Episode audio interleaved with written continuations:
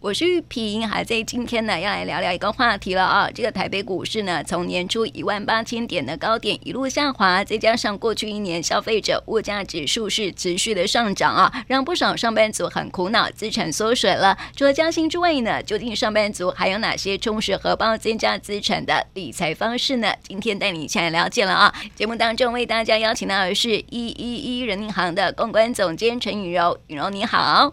玉婷好，线上的听众朋友们，大家好。来说说哈，这个上班族啊，真的想要赚钱啊，但是这个赚钱呢，除了这个我们实际的这个薪水收入之外，还会想要透过什么样的方式来增加收入呢？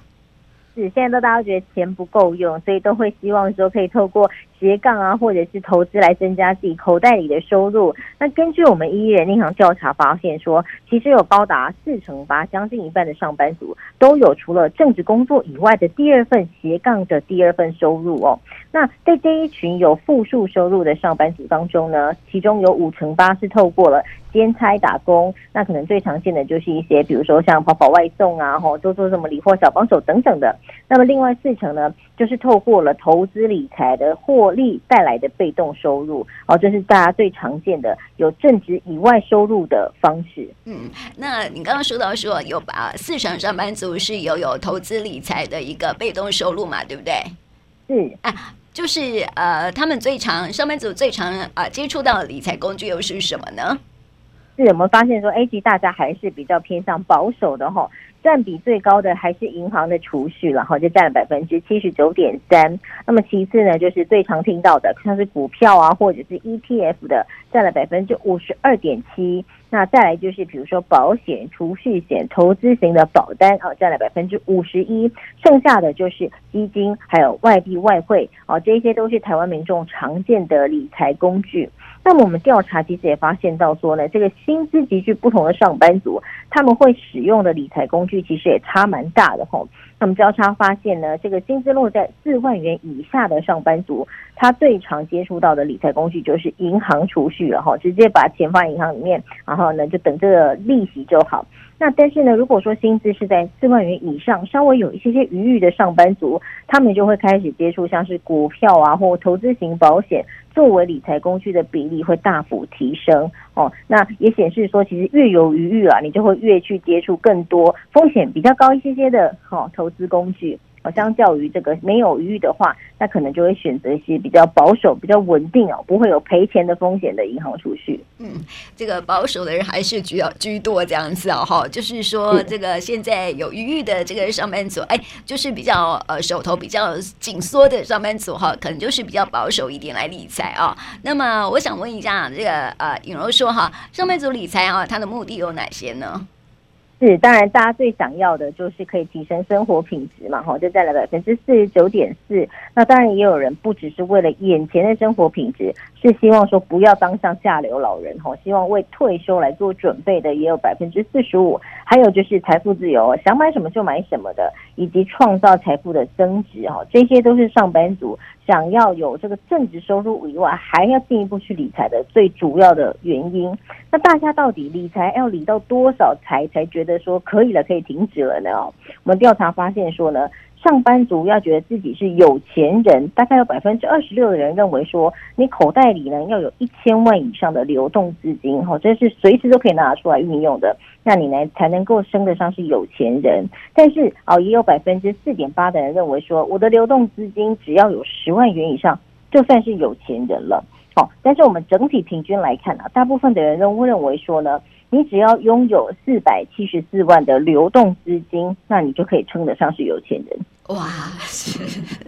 这个标准哦，真是落差还蛮大哈。有人认为说也是一千万，有人认为说十万就可以了哈。不过也发现说哈，现在就是上班族啊，真的是比较保守一点。然后这个呃，想要就是呃，想要财富自由哈，可以想买什么东西就买什么东西哦，这是多数人的一个期待哦。那么有没有发现说哈，其实现在啊，就是呃，大家储蓄啊、虽然说有储蓄的观念哈，但是因为现在这个物价通膨的一呃。影响哦，是不是储蓄的一个这个金额会比较少了一些呢？是，我们发现这两年因为疫情的关系嘛，好，大家好像也没有办法出去玩，也没有办法出去吃饭，尤其是三级警戒的时候，所以呢，这两年台湾的储蓄率呢是写下历史新高，平均的储蓄率达到了二十五点二三哦，就变成他的娱乐费既然花不掉，那就拿来存起来吧。哦，那我们会发现说，其实呢，这个经常性薪资也是有微幅调整的哈，大概微幅年增了三点零八，现在是四万四千三百一十一元。不过要值得注意的是，虽然说哈，这个薪资的平均看起来是年年有调升，加上说基本工资也一直在调涨，但实际上呢，这个消费者物价指数和通膨指数依旧是非常的高，等于调薪的速度是没有办法跟上这些物价调整的速度的。因此，我们的实质性薪资实际上这样算下来是。负零点零二的哈，是不增反减的，所以其实这也会影响到上班族，更会觉得没有安全感哈，会不晓得说未来十年、二十年，等到自己退休之后，也许这个现在觉得一千万很够用，未来一千万可能只是等于现在的两百万元而已。所以大家会更加紧张未来退休生活，就会希望透过一些兼职啊，好或者是投资获利，双管齐下，甚至是多管齐下来为自己的荷包充实，好为自己的退休做准备。嗯，没错，就像颖儿刚刚说到的，哈，每个人都不想成为下流老人嘛，对不对？哈，未来的这个退休生活啦，还是要有一些余裕哈，手头要很啊宽松，然后呢才会生活的比较呃快乐这样子哦。那么所以呢，这个很多人当然就是说，除了理财，就是投。资一些工具啊，投资工具之外呢，啊，最主要还是理财这个储蓄为主嘛，啊，那么上班族有储蓄习惯的哈，平均每个月大概可以这个啊存下多少钱呢？还是每个人几乎都是很多上班族几乎都是变成了月光族呢？好，我们这次发现说。有六成五的人其实是有存钱习惯的，那平均每个月可以存下一万一千八百五十八元哈，将近是一万两千元啊。其实数字呢好像也不算太多哈，等于说其实蛮接近我们现在的平均薪资，大概就是四万四千多，然后扣掉一些资本开支，还有一些房租等等的。但是呢，有另外的三成五的上班族哦，是完全没有多余的钱可以存下来的，也就是我们俗称的月底吃土或或所谓的月光族，然后在基本开销之后，你几乎是每个月都在等五号十号。发薪水根本就没有余裕可以来存钱哦，其实哎，也是一个蛮惊人的数字，因为三成五也算是还蛮高的一个比例。那在这一群六成五的上班族里面，他们到底每个月花在投资理财的金额是多少呢？哦，平均大概是落在九千五百四十三元，将近一万元。但是到底是要什么时候花钱，花在哪里呢？我们进一步来追问上班族，他们参考的资讯。包含像是说自己上网找资料的占了百分之五十四，那透过一些理财工具书或是报章杂志来得到一些投资的消息的是占了百分之三十二，那甚至其他就是透过朋友或是另一半。好，我们可以看出来说，现在大家的投资习惯跟消息的来源也已经改变了哈。过去可能是口耳相传，哎，听家人说，听谁说，好报好康的。但是呢，现在呢，反而是透过一些网络资讯，成为大家投资理财最主要的消息来源。嗯，可是哈，这个投资理财哈，呃呃，我们常在这个投资理财广告当中看过一句话，就是投资有风险，对不对？是，所以这个投资一定是有赚有赔的，不不可能只会让你只赚不赔嘛。没错，没错。所以呢，上班族在啊、呃、投资的时候啊，很担心发生什么样的状况呢？大家最担心遇到的状况就是说失业哦，收入中断，这是最害怕的，因为大部分的人都是透过正职的稳定收入再来去运用余裕去投资的嘛。但是假设说这个第一笔的本金都不见了哈，这样子就是很麻烦，要断头，要断炊了哈。再其次呢，就是遇到像是投资机构破产，比如说像是二零零八年的雷曼兄弟哦，那时候真的是好多人把身家都赔进去了。再就是股票暴跌，或者是遭人诈骗哦，这些都是上班族在投资理财的时候最怕踩到的雷区。嗯啊，所以该怎么办呢？你认为 上班族可以怎么做呢？上班族可以怎么做呢？假设说你要这个做比较稳定的投资，那当然储蓄是一个方法。但是刚刚讲到，比如说像是投资机构破产的话，哇，那真的是血本无归，而且你可能是没有办法料想得到的。所以我们也有发现说，其实很多的上班族，超过八成六的上班族，他在他的存款超过三百万元的时候，他就会分不同的银行来存了。比如说这家公司存五十万，另外一个存一百五十万，这样分开存。主要原因就是担心说，万一这个机构倒闭了，那可能会血本无归。但是呢，其实这个中央存保就有像这样子的一个保险机制哈，以防你在这个投资机构破产的时候血本无归，最高会保障你有三百万元的这个保险。哦，就算是这个机构已经倒掉了也没有关系，政府还是会在这个保险的支付之下，再还你你的三百万元的养老金，为自己的这个投资理财多做一份保险。嗯，是这一种方式嘛，对不对？是是是，等于说。平常我们都会买人身险的嘛，对不对？哦，担心万一住院啊，或遇到什么样的状况，突然要有一笔很大的开支。那更何况是投资机构可能会倒闭，金融机构可能会倒闭，那你这辛辛苦苦存的三百万元可能会一夕之间化为乌有。所以不如呢，在这个存款的同时，也为存款多买一份保险哦，也保障自己的老年生活，也不用担心说，哎，必须把存款要有这个分散风险啊，放在不同的篮子里面，好，直接帮他买保险。可能会是让上班族比较安心的一个方式。嗯，是，也就是说哈，这个鸡蛋不要放在同一个篮子里，很容易打破。没错，没错，没错，是是是。呃，总管也是一样的哈，这个理财也是一样的道理了啊。那么，所以呢，因为现在这个通膨的压力哈，然后再加上我们的这个呃薪资的变化，一直赶不上这个物价的一个变化哦，所以呢，关于理财部分啊，这个尹柔还没有要提醒我们听众朋友可以怎么做的呢？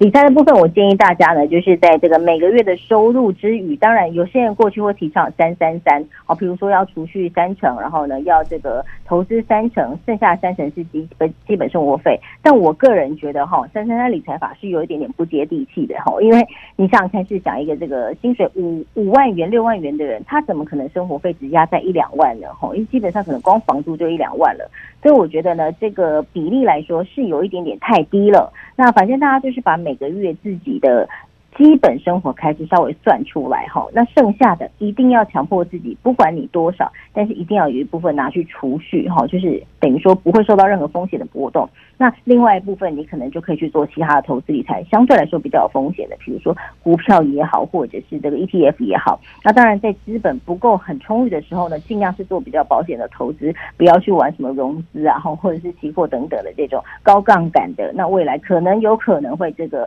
即使投资失利的时候，有可能会负债的情况之下，那这样的投资冒险型的投资尽量不要做。那在这样多管齐下的这个状态之下呢，当然同时之间正职工作，你也可以向老板假设。你的绩效不错哈，就要争取加薪，好替自己来争取本薪的增加，或者你可以选择像是斜杠，比如说下班去做外送，或者是经营自己的副业，增加自己的收入哦，多管齐下。才能够为自己的这个未来的退休生活，甚至是想要追求更好的生活品质、财富自由，才可能会离目标再更近一点。嗯，没错。那另外，我想问颖柔哈，就是说刚刚有提到说，现在上班族啊都是啊上网去寻找资料去投资理财嘛，对不对？但是网络上的讯息啊非常的多元，也有可能会遇到诈骗，对不对？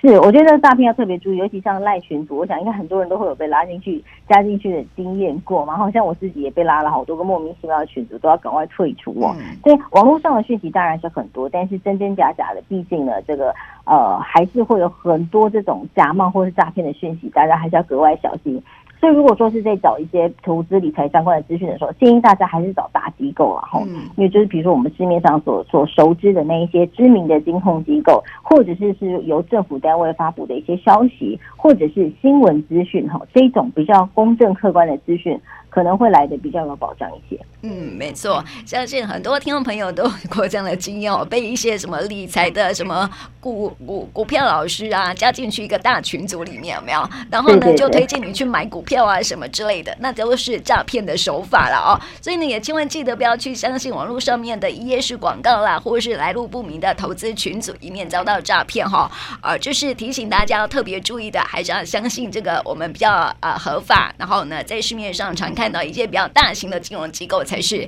比较正确的投资的一个管道啊。那么这边呢，就提供给我们听众朋友来参考喽。也谢谢颖柔来到我们节目当中，谢谢你，谢谢玉萍。